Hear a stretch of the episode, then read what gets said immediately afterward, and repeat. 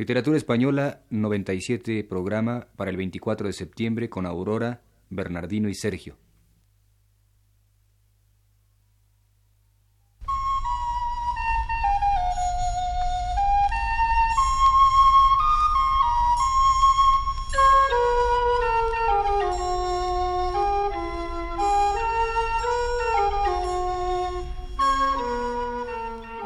Señoras y señores, les presentamos ahora Literatura Española, programa a cargo del profesor Luis Ríos.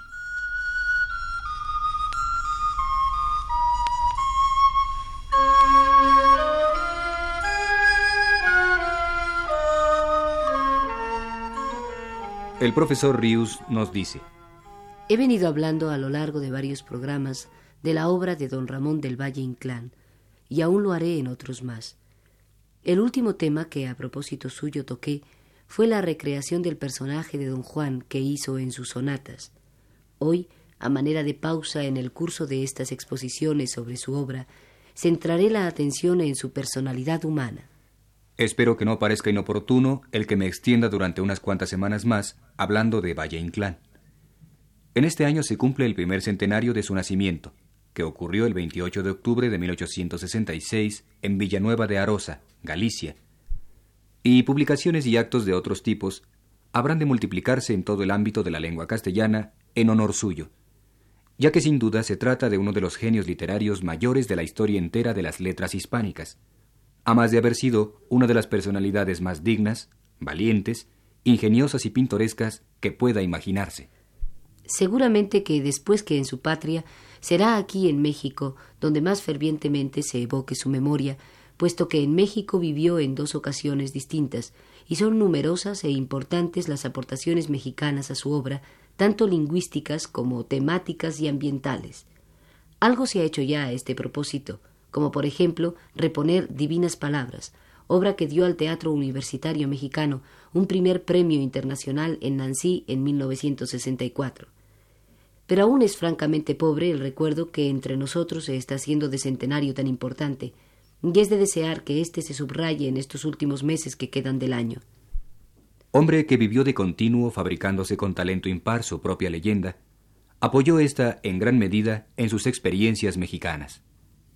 A sus hijos les contaba un día, escribe su biógrafo Gómez de la Serna, que se hizo un traje militar y unas botas con veinticinco hebillas de plata y se fue a México porque se escribía con X.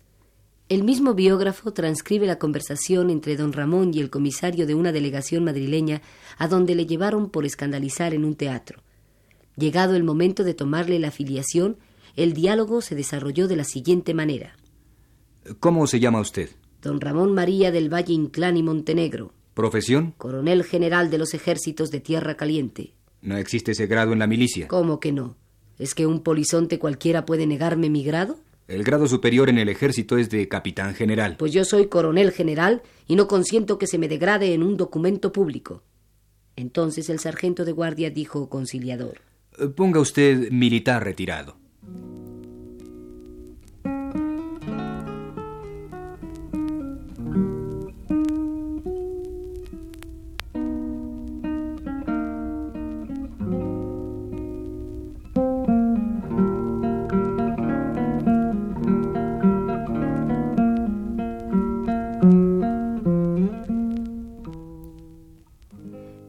Estética, fue tradicionalista a ultranza, ya que en su actuación pública fue, en cambio, radicalmente liberal.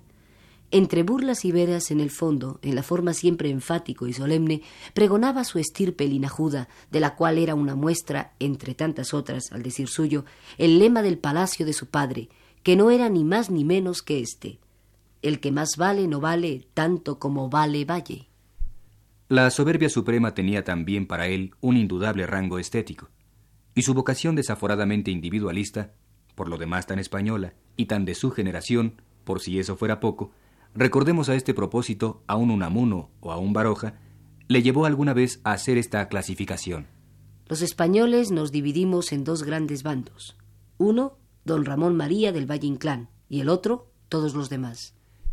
Pero, como antes decía, a su tradicionalismo, por estética, opuso siempre su pensamiento y actuación liberales, que se manifestaron en su valiente oposición a la dictadura del general Primo de Rivera y en su adhesión, años después, a la República Española. Por cierto que el dictador, en una de aquellas pintorescas notas que solía dar a la prensa oficiosamente, redactadas con su propia mano, no dejó de acertar al describir al autor gallego como insigne escritor y extravagante ciudadano.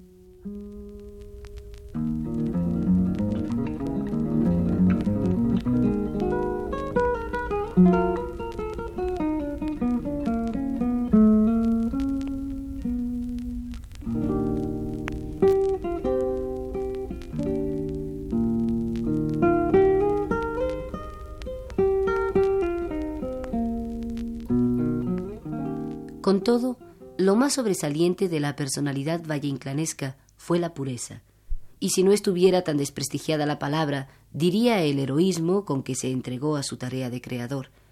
Su vida fue de un ascetismo absoluto, prácticamente de miseria casi siempre, a la que él desde luego supo darle señorío, por no quererle hurtar a su obra y a las fuentes nutricias de ella, sus meditaciones, lecturas, fantasías y tertulias, ni un minuto del tiempo que la vida le concedía.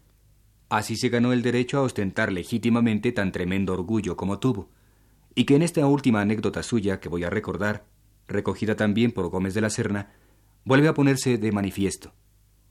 Por interrumpir con un tonante muy mal la representación de una comedia, y a las voces de la mayor parte del público que pedía que lo echasen del teatro, el agente de vigilancia de servicio se acercó a don Ramón y le dijo Caballero, soy la autoridad.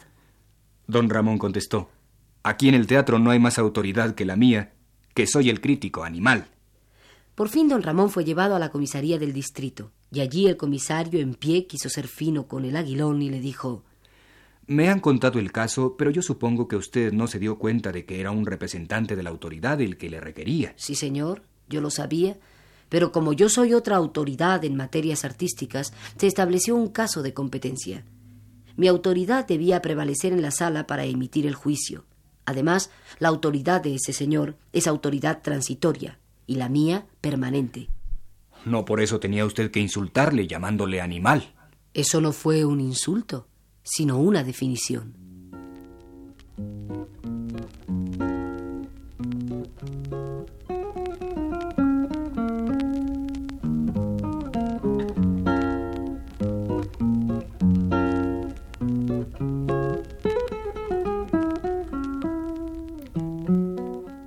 Pues este escritor, uno de los más dados a hablar e inventar historias de sí mismo que hayan existido jamás, paradójicamente no nos dejó de su puño y letra más que una y brevísima autobiografía, en la que naturalmente la verdad no es más que un apoyo para sostener los incidentes fantásticos que le gustaba inventar para la creación de su propia figura mítica.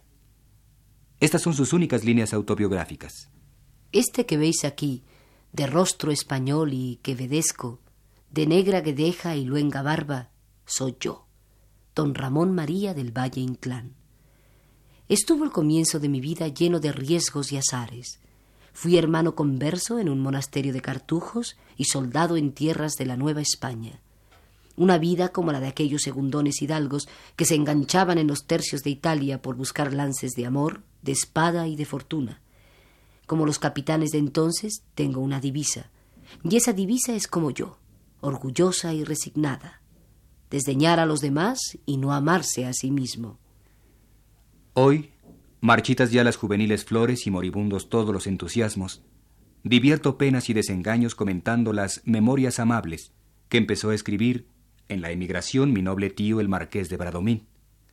Aquel viejo cínico, descreído y galante como un cardenal del Renacimiento.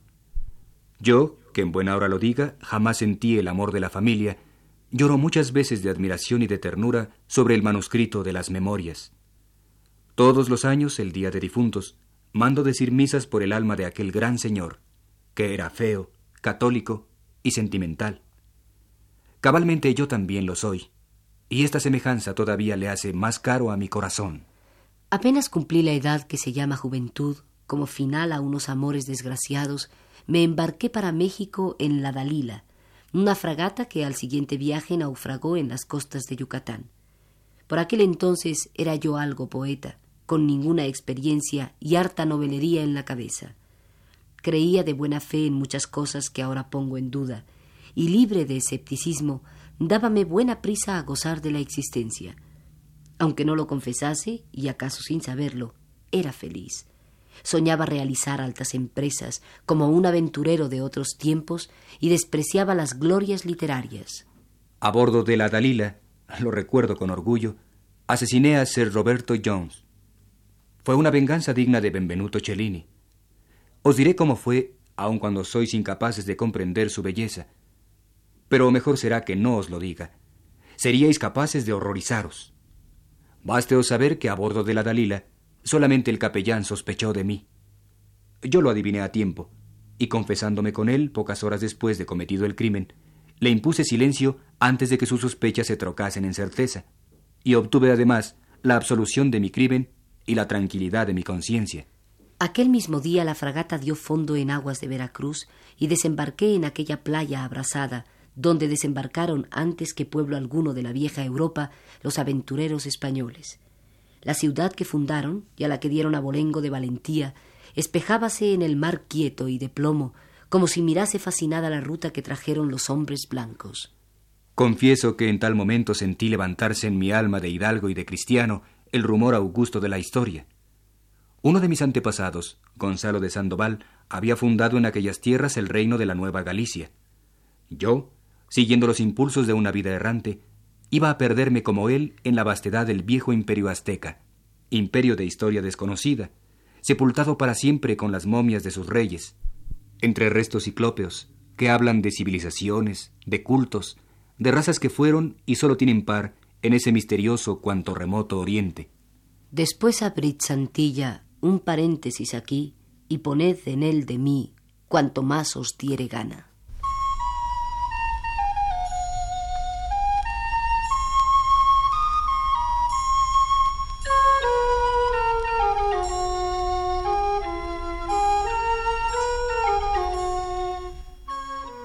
Hemos presentado, señoras y señores, Literatura Española, programa que está a cargo del profesor Luis Ríos.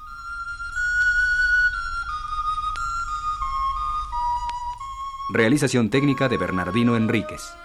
Voces de Aurora Molina y Sergio de Alba.